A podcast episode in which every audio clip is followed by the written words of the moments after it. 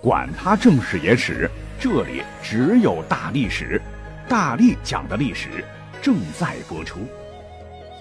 大家好，我是大力丸儿。我在节目当中不止一次的说我是明粉儿啊，很久没做明朝的节目了。那本期呢，我们就聚焦一下大明皇帝们身上那些不为人知的谜团。咱们先搬一位重量级的人物，他呢就是开国皇帝朱元璋。说起来，他身上有不少标签，尤其是在历史小说，注意是小说明朝那些事儿的推波助澜下，总体看负面标签居多。他身上集中体现了人性的贪婪与权力的恐怖。国人今日一说到朱元璋，大部分觉得那就是个暴君，杀戮功臣，嗜血如命，设立了特务机构锦衣卫，严厉的掌控全国各地的官员和平民。亲自制定大告，矫枉过正，成为全国官员的噩梦。总之，坊间传闻他在位三十一年，竟然诛杀了十五万人之多，说他是千古暴君，似乎是一点不为过。而其中最为人所诟病的，那就是剥皮炫草。像大告里头最骇人听闻的一条，就是贪污六十两以上银子者死。那六十两银子一折算，哈，大概就是今天人民币五百多。如今呢，就是下趟中高档馆子搓一顿的钱。但朱元璋不管，你就得死，可死呢，还不能让你死的舒服喽，要剥皮炫草。什么是剥皮炫草啊？最早呢是来自佛教，说世人不可造业，若造恶业，死后堕入地狱，罪大恶极者要被剥皮，皮里边填上枯草。有人说，估计呢是跟朱元璋早年当过和尚受到启发，所以呢才规定贪腐官员要剥下人皮制成骨，或填入稻草制成人皮稻草人，立于衙门门口以及当地的土地庙的门口，用于警告官员切勿贪赃枉法。那么这个人皮啊，具体是怎么剥的呢？说法很多啊，最有心理阴影的是下面这个。需要说明的是，为了不被下架，有一说一啊，这些都是这个度娘百科搜到的，不是来渲染恐怖、暴力、猎奇，请喜马手下留情。说这个刽子手啊，行刑之前，先在犯人头顶用刀割个十字，把头皮拉开来，向里边灌水银，水银密度很大，肌肉跟皮肤拉扯开来，埋在土里的人就会痛得不停的扭动，又无法挣脱，最后身体会从头顶光溜溜的爬出来。只剩下一张皮留在土里，皮剥下来之后制成两面鼓，挂于衙门口，以昭炯戒。这听起来够恐怖的哈！那两千多年帝制，残暴的帝王不少，但直接以法律形式规定，举国上下照这样的法子剥人皮，血淋淋一张又一张的，形成运动的，似乎只有朱元璋这独一份而更加令人发指的是。莫过于当年锦衣卫告发大功臣蓝玉谋反，朱元璋不念旧情，下狱拘训后剥皮食草，抄家灭三族，并株连慢饮，自公侯伯以至文武官员被杀者约一万五千多人。坊间又传闻，明末的时候有一支农民起义军首领唤作张献忠，曾杀入四川，攻入蜀王府邸之后，发现一张人皮，而这张人皮一查得知。正是存放超过两百多年的蓝玉的臭皮囊。那好，哈，传的神乎其神的这两块，到底是真的吗？如果是真的，又是出自哪一本史书当中的记载呢？那我也是怀着好奇哈，这些日子啊一直在翻查，结果，哎，我们先看惩治贪官这块，我是找遍了像什么《明实录类纂》，甚至是清朝人编的《明史》。我是压根儿没有找到朱元璋下令执行过剥皮炫草的任何记载。那刚才也提到了，说朱元璋当年制定刑典大告啊，说什么加入了剥皮炫草的内容。那大告这个内容我也翻了哈，刑法确实多，凌迟、枭首、族诛，就唯独没有剥皮这一项。也就是说，法律没有，史书也没有记载。哎，那奇怪了，剥皮炫草之刑到底又是怎么回事呢？那追根溯源啊，我发现，在明朝灭亡一百多年之后，有个清朝人叫做赵翼，他写了本读书笔记，叫做《念二史札记》。念就是大写的二十啊，里边的明史可信度啊，很多学者现在认为非常有限。毕竟呢，是清朝人写明朝，不被文字狱的清廷弄死，你里边呢就得有诋毁前朝的事儿。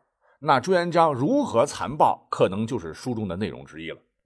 这个赵毅啊也聪明啊，文之凿凿，说自个儿啊只是引用了名人叶子奇笔记《草木子》中的记载，说当年叶子奇讲，明太祖严立制，凡手令贪酷者，许民负荆陈粟，赃至六十两以上者，枭首示众，仍剥皮食草。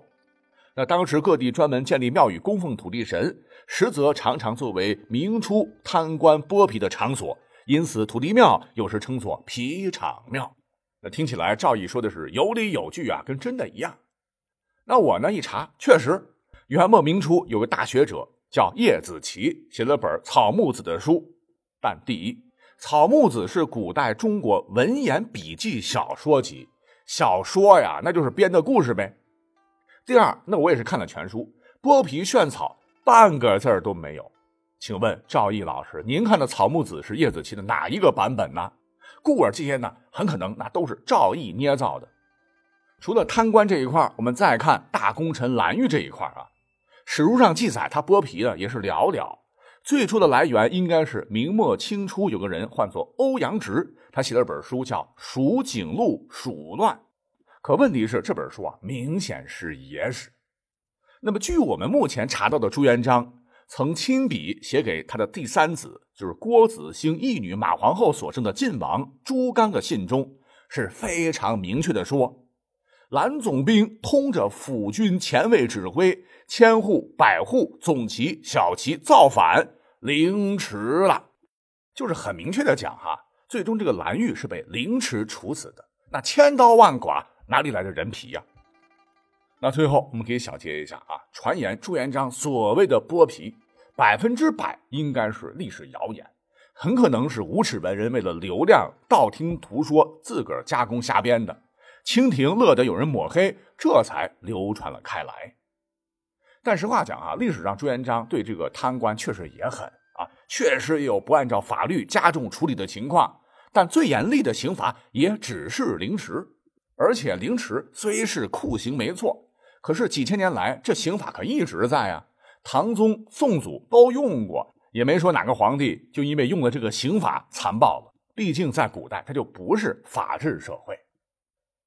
那讲完了这一段还没完啊，说朱元璋历史上啊被称作爱子狂魔，他不是自称刘邦转世吗？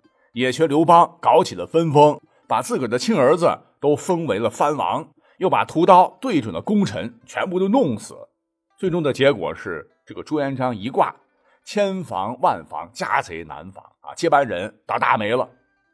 自称是马皇后所生的燕王朱棣，竟然是举兵造反，发动了靖难之役，篡了权，建文帝不知所踪。而称帝不久，这个朱棣估摸着是遗传了老爹嗜杀的基因呐，就大开杀戒。最出名的屠戮，当属灭了某人的十族，陪葬者八百七十三人。说实话，以前呢，我们只听过灭九族、灭七族的哈，包括父族四、母族三、妻族二，共九族。这个朱棣登峰造极，再加上学生合成十族，通通砍头，不可谓不血腥、不残暴。而被载入史册唯一被灭十族的人物，不是别人。正是朱元璋挂后遵照太祖遗训，朱允文登基重用的方孝孺。当时他担任翰林侍讲及翰林学士，他不仅被皇帝尊为老师，所有国家大策，皇帝要征得方孝孺的建议，多数由方来定夺。你像是突然的削藩，逼得朱棣造反，很多的馊主意也是方孝孺给的。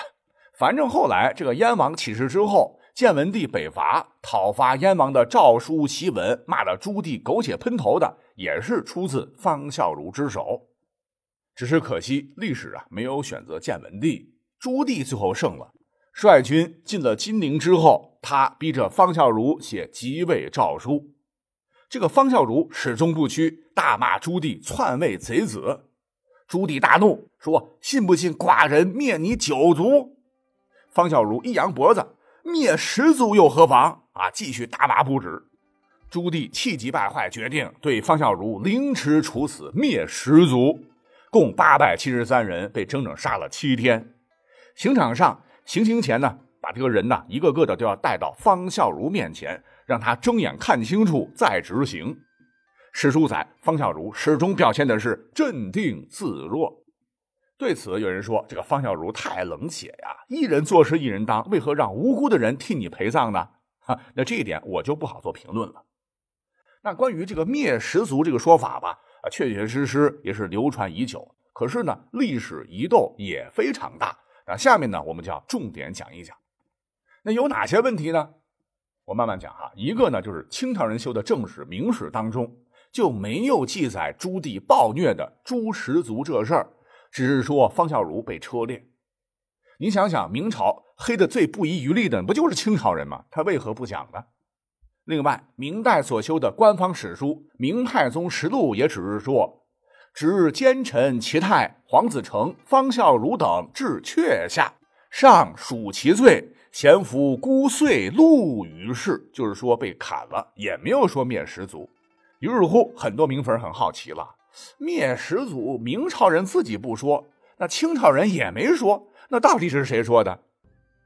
答案呢，就是野史。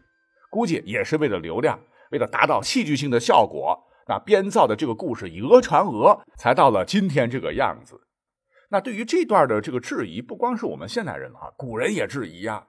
你像顺治时期有个著名的学者诗人，唤作朱彝尊，曾一锤定音。他说：“朱棣诛方孝孺十族之说，乃世人传说之过，有所夸张耳。”好。讲完了这对父子哈，我们稍微停一停，后边有更为精彩的压轴节目。那几十秒的时间，我稍微唠叨两句啊。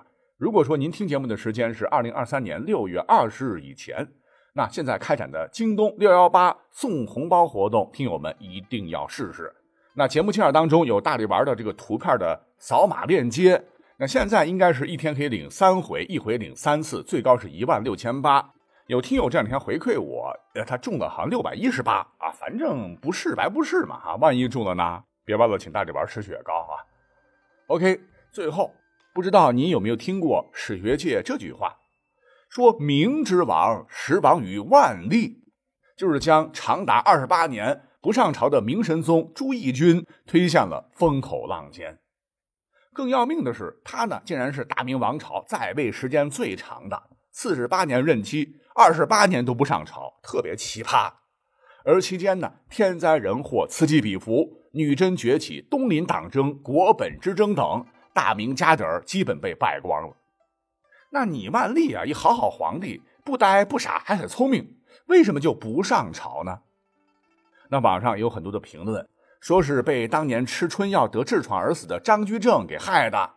也有的说是万历继位初年轻气盛，进行了三大征。鞠躬骄傲了，也有的说他潜心修道、炼丹，祈求长生不老什么的。但是呢，这些呢只是大家伙根据所谓的史料下的结论，没准呢也有被清朝黑的嫌疑。而最最无可辩驳的证据，我告诉大家啊，应该是出现在一九五六年的五月至七月。那这个年代离我们很近了哈，因为当时考古人员对明定陵，就是万历皇帝的墓啊，进行了挖掘。